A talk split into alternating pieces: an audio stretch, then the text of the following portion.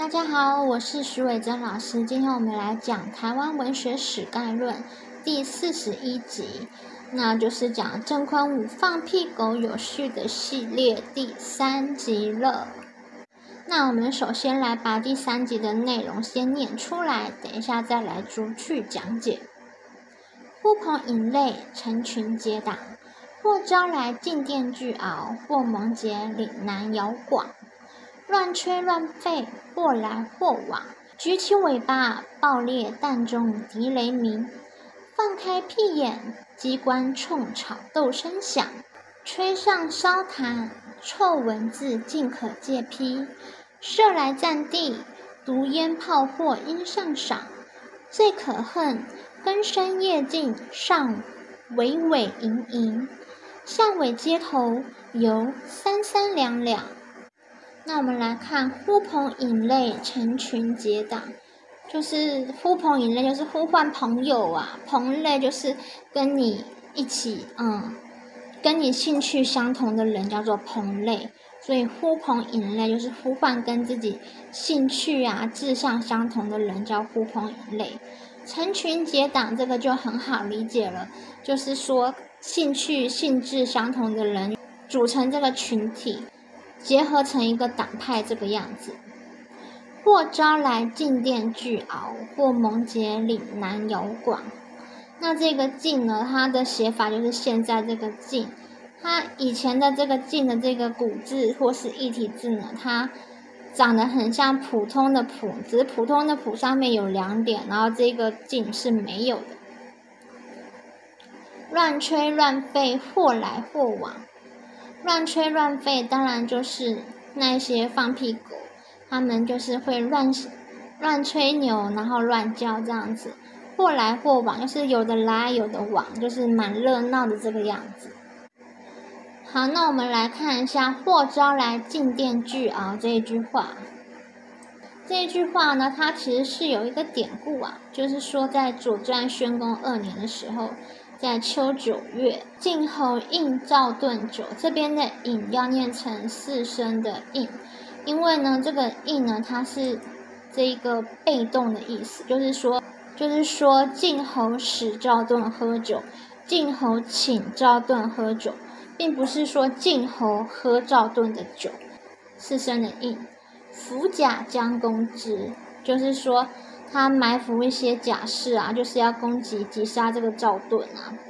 其右提名名之之，那右呢，就是叫做车右，就是古代执兵器立于车子右边的武士，就是这个赵盾，他的车子右边的武士叫做提名明。那他知道这个晋侯要把赵盾给杀死之后呢，他就驱登曰。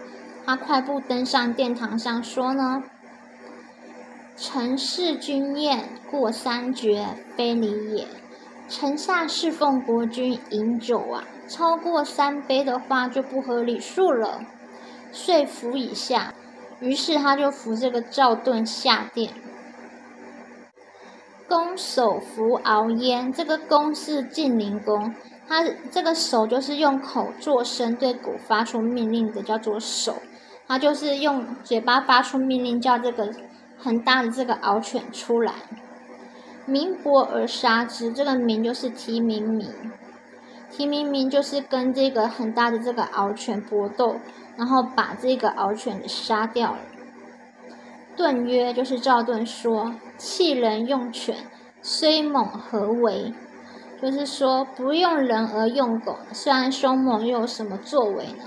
那其实是为什么要讲弃人用犬？因为这一个晋灵公他因为很不爽赵盾之前一直劝谏他，就是成为一个明君，就是给他很多很多的劝告，他都不想听，所以他曾经就是找人要暗杀这个赵盾，可是那个人就被赵盾给感化，那个人反而自己去自杀了。那因为这个晋灵公他想说，哦，那人是有感情的，那人会看赵盾是好人，不忍心杀他，所以。这个晋灵公他就找这个狗，这个大的獒犬啊，然后要去帮他杀这个赵盾啊。那赵盾也真的是很命大，他有个很好的这个卫士车右，他车子右边的这个武士叫做提名米，就是帮他抵挡。斗且出，就是他们一边战斗，然后一边逃出来，然后提明明死之，提明明就是在这场战斗之中牺牲了啊，这还蛮感人的。那我们来看一下赵盾的简介，赵盾呢又称赵宣子、赵孟，晋国大夫。公元前六百零七年呢，晋灵公啊荒淫无道，赵盾多次直谏，可是晋灵公他想要杀赵盾，因为晋灵公他不想要听这个忠言逆耳啊，他就派这个楚尼这个人呢去行刺这个赵盾，但是楚尼这个人呢，他有感于这个赵盾啊忠公倾国，不忍下手。他对这个晋灵公很忠心啊，然后对国家的事情又亲力亲为，他不忍心下手要杀这个赵盾，所以他就嗯很惭愧啊，就触怀而死。因为伸头也一刀，缩头也一刀，就是说他如果杀了赵盾，对自己良心过不去，他就干脆自杀。他撞这个槐树就死掉了。那九月的时候，这个晋灵公就是跟赵盾一起饮酒。在埋伏贾氏，然后又要再杀赵盾一次。那当时就是有这个啊静电巨鳌这个生物出来，很大很大的这个静电巨鳌就扑出来，然后提名明就以死相救，赵盾就逃出晋都了。在乙丑日的时候，赵川杀晋灵公于桃园。那赵川其实是赵盾的一个亲戚，好像是堂弟的样子。然后赵盾他回到都城的时候，他就迎立公子黑豚为君，就是后来的晋成公。那这个太史呢，董狐他就写下来说，赵盾弑其君夷高，这个夷高就是晋灵公啊。那赵盾说人不是他杀的，史官董狐就说呢，你是正卿，逃亡的时候没有越过国境，回来的时候也没有声讨叛贼。所以弑君的不是你又是谁？那后来孔子有评价这个历史，他就说：“董狐啊，古之良史也，书法不已。”就是说董狐他是古代很好的一个史官，他的写法就是很正直，他独特的这个判断能力，是非正义的判断能力。但是他说赵宣子就是赵盾啊。古之良大夫也，他说赵盾他其实也是晋国很好的大夫啊，因为他之前就劝谏过晋灵公很多次啦，晋灵公又不想听嘛，然后刺杀他很多次不成功嘛，这样子。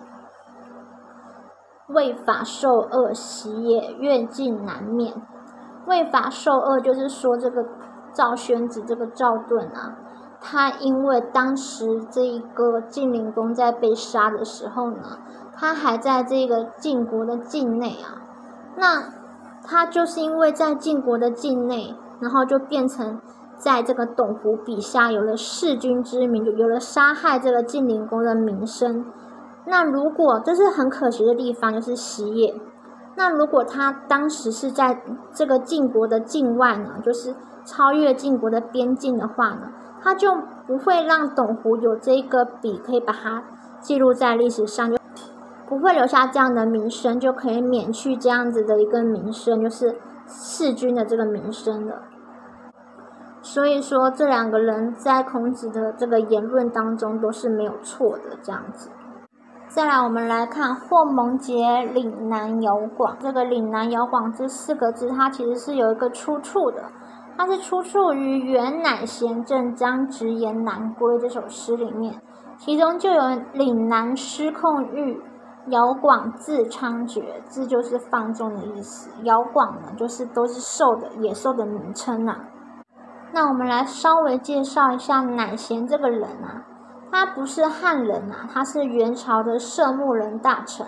那色目人其实有很多种，嗯，种不同的种族都叫色目人，大家可以去 Google 一下。他的汉姓是马，叫做马，然后字叫义之，叫马义之。他的汉姓为马，字义之，所以他的汉，所以他的汉文名字就叫做马义之。乃贤的哥哥塔海在江浙行省为官，所以在明州安家。当时浙江人韩愈欲善书法，王子充善写古文，人们把他们三个人称为江南三绝。所以元代有江南三绝，其中一个就是乃贤。至正年间被推荐为编修官，乃贤在至正五年（西元一三四五年）的时候，游历黄河南北，住在大都（元朝的大都）十年，历任翰林国史馆编修、东山书院山长，著有《金台集》三卷。《金台后集》，还有《和硕仿古记》十六卷，《海云清孝集》等等。那所以这三句话呢，就可以看到，就是说有一群狗，有一群大狗，像野兽一样的大狗。为什么说像野兽一样的大狗？因为它又用静电巨鳌来形容，又用岭南遥广来形容，遥广就是一种野兽了。因为嗯，我后来就是在想，岭南遥广有可能是那个蒙古獒，所以跟前面的静电巨鳌会有呼应。那这也是我的猜想，我猜想这个岭南遥广有可能是蒙古獒。总之就是，总之就是不是普通的狗，而是大狗，大狗等级的野兽等级的大狗了。然后他们聚在一起，就是乱闹、乱吹、乱吠、乱叫，然后彼此互相的交际往来这样子。那我们刚刚前面说到这一群大狗，就是聚在一起，就是小人得志的成群结党，然后互相的往来。那他们做了什么事呢？举起尾巴，爆裂弹中敌雷鸣。他们把，这超好笑的，他们把那个尾巴抬起来，然后。它的放的那个屁呀，他们把尾巴抬起来之后，那个屁就从肛门就是 喷射出来，就好像在发射那个炮弹一样，然后那个声音呐就很像是雷鸣啊，就是它的尾巴好像是某种有某种机关一样，它把就是它的尾巴好像某种机关一样，它把尾巴举起来就可以发射这个炮弹，然后。就可以对着敌人，然后 鸣叫，那个产生像雷一样的这个鸣叫，那这个鸣叫其实就是放屁的声音啊，就是放屁的声音很像这个炮弹的声音啊，很响亮啊。那放开屁眼，机关冲，吵斗声响。放开屁眼，机关臭，吵斗声响。这一句话呢，跟上面那一句话是相似的句子，然后相似的写法，就是说呢。它举起尾巴，它就要放开屁眼嘛，对不对？然后接下来他们做的事情就是开始放屁了。然后那个放屁呢，又像是这个炸弹，然后有雷响，就是有有雷鸣响声一般的炸弹，然后又很像是机关冲，冲就是枪械的的那个，冲就是旧式的，冲就是旧式的枪械火器，就是枪啦，就简称为枪。然后就是可以这样子连发，啵啵啵啵啵啵啵，然后所以这个是炒豆声响，炒豆子的声音就是那个豆子的声音在锅里翻滚，那个声音非常的大声，就是说他们放屁的声音非常的大声，所以上面一句话跟下面一句话都是一样的意思，都是说他们的屁呀就像是炮弹一样的这个子弹一样，然后他们的声响。就是非常的大声，放屁的声音很大声。吹上烧痰，臭蚊子尽可借披。那烧痰其实就是湿痰嘛，就是吹上湿痰。这个吹上就不是用那个，不是说用嘴巴吹，然后吹上这个诗坛，不是这样，是他们这个屁啊飘啊飘啊飘啊，被 被风啊吹到那个诗坛，那个诗坛就是。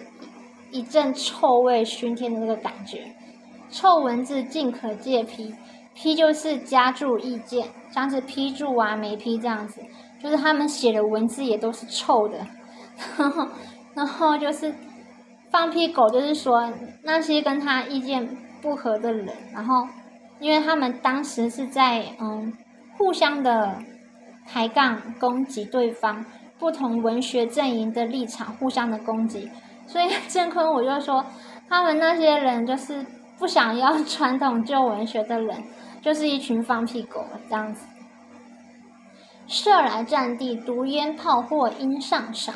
射来战地，这个射是统辖的意思，统辖这个战地。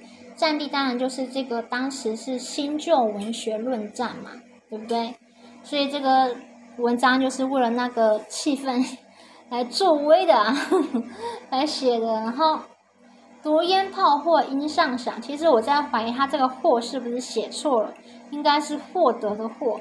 那如果我们把它翻译成获得的获的话，毒烟炮就是说这些放屁狗，他们的文字就像屁一样。这这个毒烟炮就是形容他们的文字像屁一样毒，然后又是烟又是大炮这样子，然后可以获得最高程度的上等的奖赏，叫做应上赏。应是接受的意思。那如果呢，把这个这个获呢解释为。呃，我们想的或者的或的意思的话，就是毒烟炮或者音上响二选一，那其实是不合乎原意的，就是不合乎说为什么就是，呃，毒烟炮他是放屁放的很强烈的人，那音上赏是得奖最高等的奖赏的人，为什么要从这两个选择一个呢？应该是说。有放最强烈的毒气的人，能够获得最强烈的、最好的一个奖赏。所以我在想说，这个“获”应该是错字，应该是获得的“获”，对文意会比较相同。那如果在完全不要改这个“获”成为获得的“获”的前提之下呢？这个毒烟炮或应上场，就是说这些发射毒烟炮的人，有的人呢就可以得到最高。最上等的一个奖赏，那这样我们就只能把“或”翻译成“有的人”了。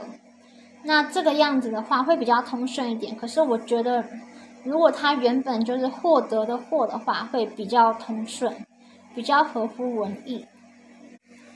最可恨，根深叶尽，上尾尾隐隐，巷尾街头有三三两两。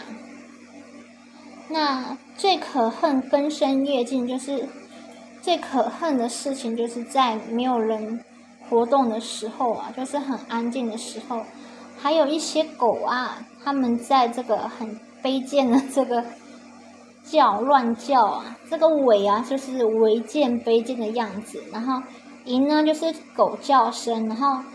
这个淫的狗叫声，并不是就是很普通的狗叫声，是有争吵的狗叫声，而且就是有不和平的这种狗叫声。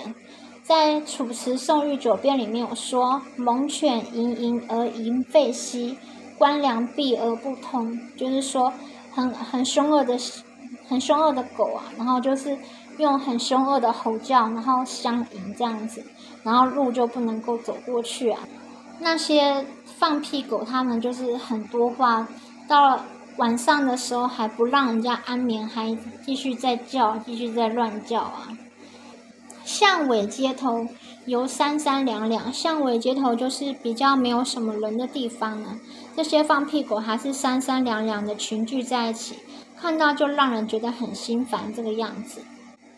那我们其实从前面那些话。我们再看这一句话，我们可以对比想象，要怎么样去想象？你看我们前面那一章，他在讲说这个屁的声音是不是很大声？然后是不是嗯像机关枪扫射一样？然后机关枪它是一个连续的噔噔噔噔噔噔噔这样子连续扫射，然后又非常大声这个响亮，对不对？那后面这一章他在说什么？他在说就是。尾尾盈盈就是比较小声的争论，然后还有三三两两，就是比较没有那么样的火力全开的这样子。他为什么要写这两种放屁狗的对比的情况呢？你想想看，就是当有一个人他在每天都在很大声的讲你坏话，很大声讲你坏话的时候，跟周围的人很大声的讲你坏话，那有一天他突然就是。跟周围的人很小声的讲话的时候，你还是会认为他在讲你坏话，所以这些就是会变成一种嗯，很很可恨的，就是你已经习惯那些狗的那种 攻击了，所以就是有一种嗯，类似一种杯弓蛇影的感觉。然后可可是也不一定是杯弓蛇影，就是可能就是在明处暗处都有这样子的放屁狗，就是非常的可恨啊，这样子的感觉。好，那我们这放屁狗妇的第三集我们就讲完了。那希望大家记得按赞。我也不知道我要不要去宣传了，因为这个是一一个很连续的长文章的讲解，我不知道有没有人会很耐心的这样子每一集这样子看完。呃，可能大部分的人都没什么耐心吧。嗯，然后就谢谢大家的支持，那记得按赞，那期待下集，因为这个放屁果腹会分成八集来讲哦。希望大家可以按赞再离开哦，谢谢，拜拜。